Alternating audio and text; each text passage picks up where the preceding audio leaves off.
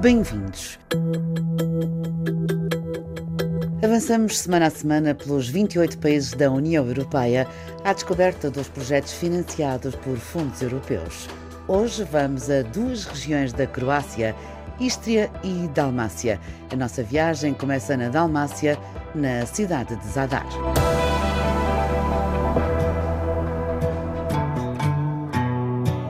Partimos de Zadar em direção à ilha de Ugliana, a maior do arquipélago.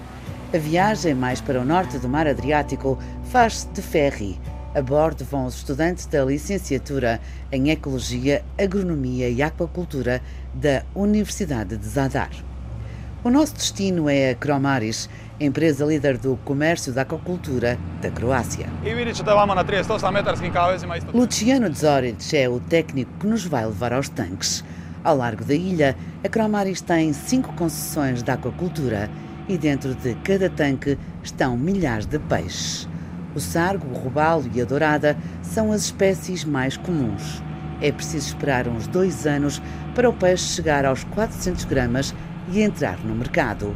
O tanque maior tem 38 metros de diâmetro e lá dentro estão 170 toneladas de peixe.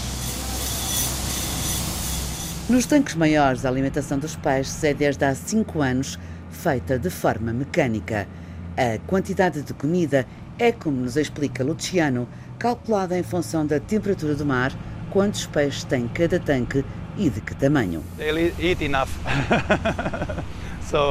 Eles comem o suficiente. O nosso trabalho é avaliar quanta comida temos que lhes dar para que cresçam rápido com a menor quantidade de comida possível. A veterinária Salavid Zakolak admite que o peixe da aquacultura nunca será igual ao peixe selvagem, mas todos os dias se tenta aproximar as espécies. We are trying to be Tentamos aproximar-nos o mais possível das condições reais em estado selvagem, mas é impossível porque ter a mesma alimentação e as mesmas condições não seria rentável.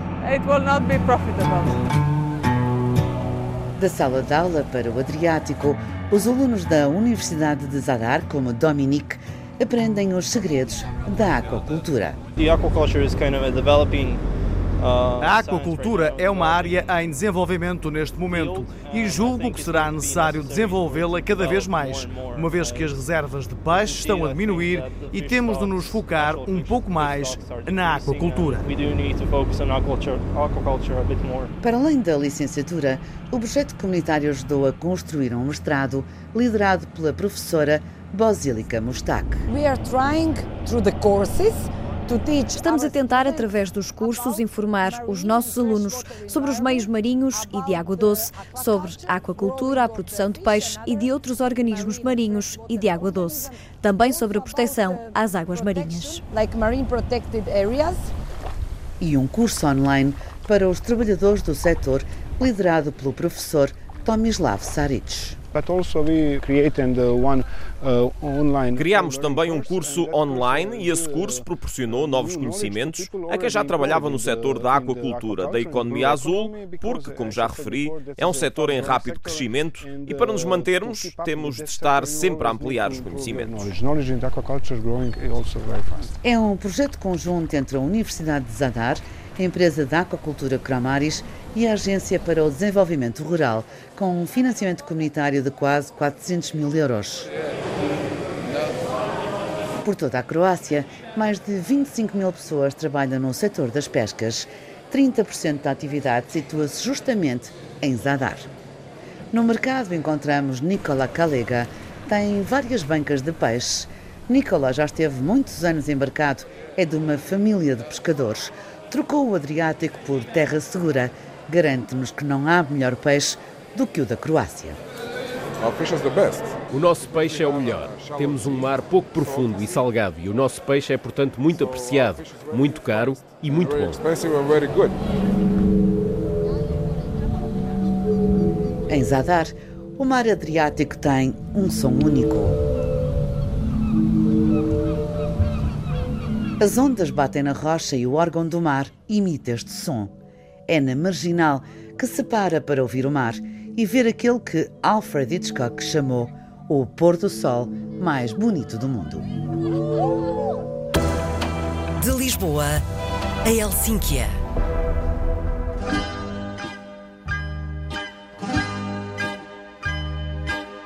De Dalmácia avançamos para a região de Istria, mais a norte do país. Visitar a capital, Pula, é como voltar no tempo até ao Império Romano. O anfiteatro do século I a.C. é o monumento mais famoso da cidade. Entramos na arena pela mão da guia turística Cristina Fabiacci. É a sétima arena mais bem preservada do mundo. Temos três em Itália, duas em França, uma em África e esta é a sétima arena que está em boas condições. Eles construíram-na para os jogos de gladiadores e também para as lutas com os animais. Isto aconteceu aqui durante 500 anos. Na arena encontramos Sven e Viviane, um casal sueco são os únicos turistas dentro do anfiteatro nesta manhã chuvosa de dezembro.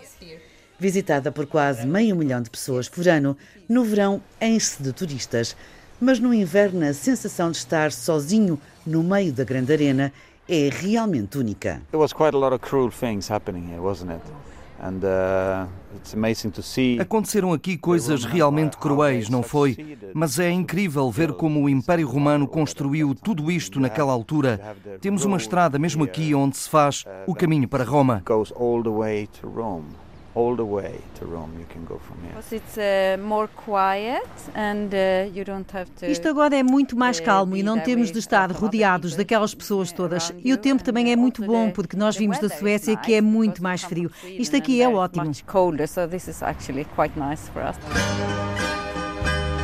A região de Istria recebe mais de 2 milhões de turistas ao ano. Banhada pelo Adriático, a região não quer ser apenas um destino de praia. A aposta é por isso investir na herança cultural, ou melhor, aproveitar financiamento comunitário para revitalizar o interior da região. Como na cidade de Svetvinchena, onde se aproveita o inverno para acabar a obra no castelo do século XVI. O presidente da autarquia, Dalibor Makan, conta-nos a odisseia da reconstrução do castelo. O castelo ardeu na Segunda Guerra Mundial. Aí ficou realmente vazio. Muitas coisas desapareceram nessa altura. Depois, a reconstrução só começou em 1995 e continuamos por vários anos a reconstruir as paredes do castelo. Em 2009, reconstruímos esta torre e as escadas. Há dois anos, Assinamos um contrato para ter fundos europeus e agora o castelo está outra vez a ser reconstruído e o palácio deve estar pronto no próximo verão.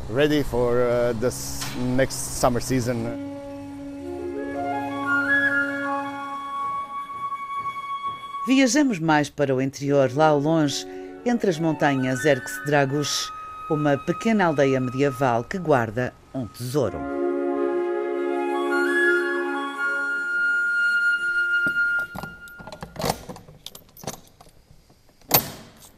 Na igreja de São Roque, fechada a sete chaves, estão 28 frescos do século XVI. É preciso viajar na história para compreender o que está pintado nas paredes e no teto da pequena capela. Uh, Era um santo em que as pessoas uh, acreditavam ser um dos principais protetores da peste.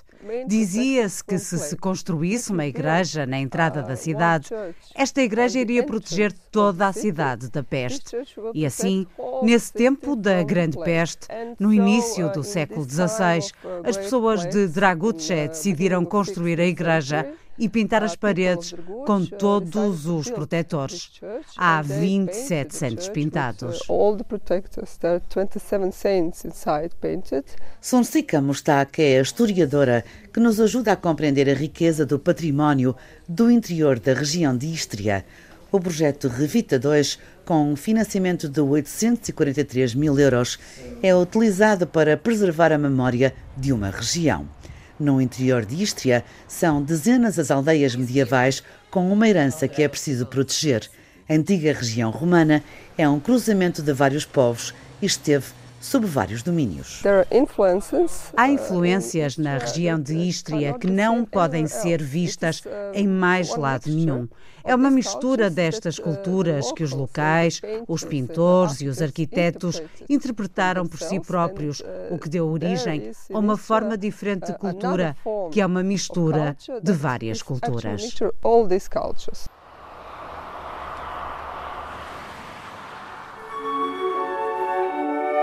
Podemos percorrer quilómetros de estrada e vamos encontrar por toda a região de Istria pequenas aldeias muralhadas ao cimo das colinas. Têm poucas dezenas de habitantes cada uma, mas no verão enchem-se com milhares de turistas.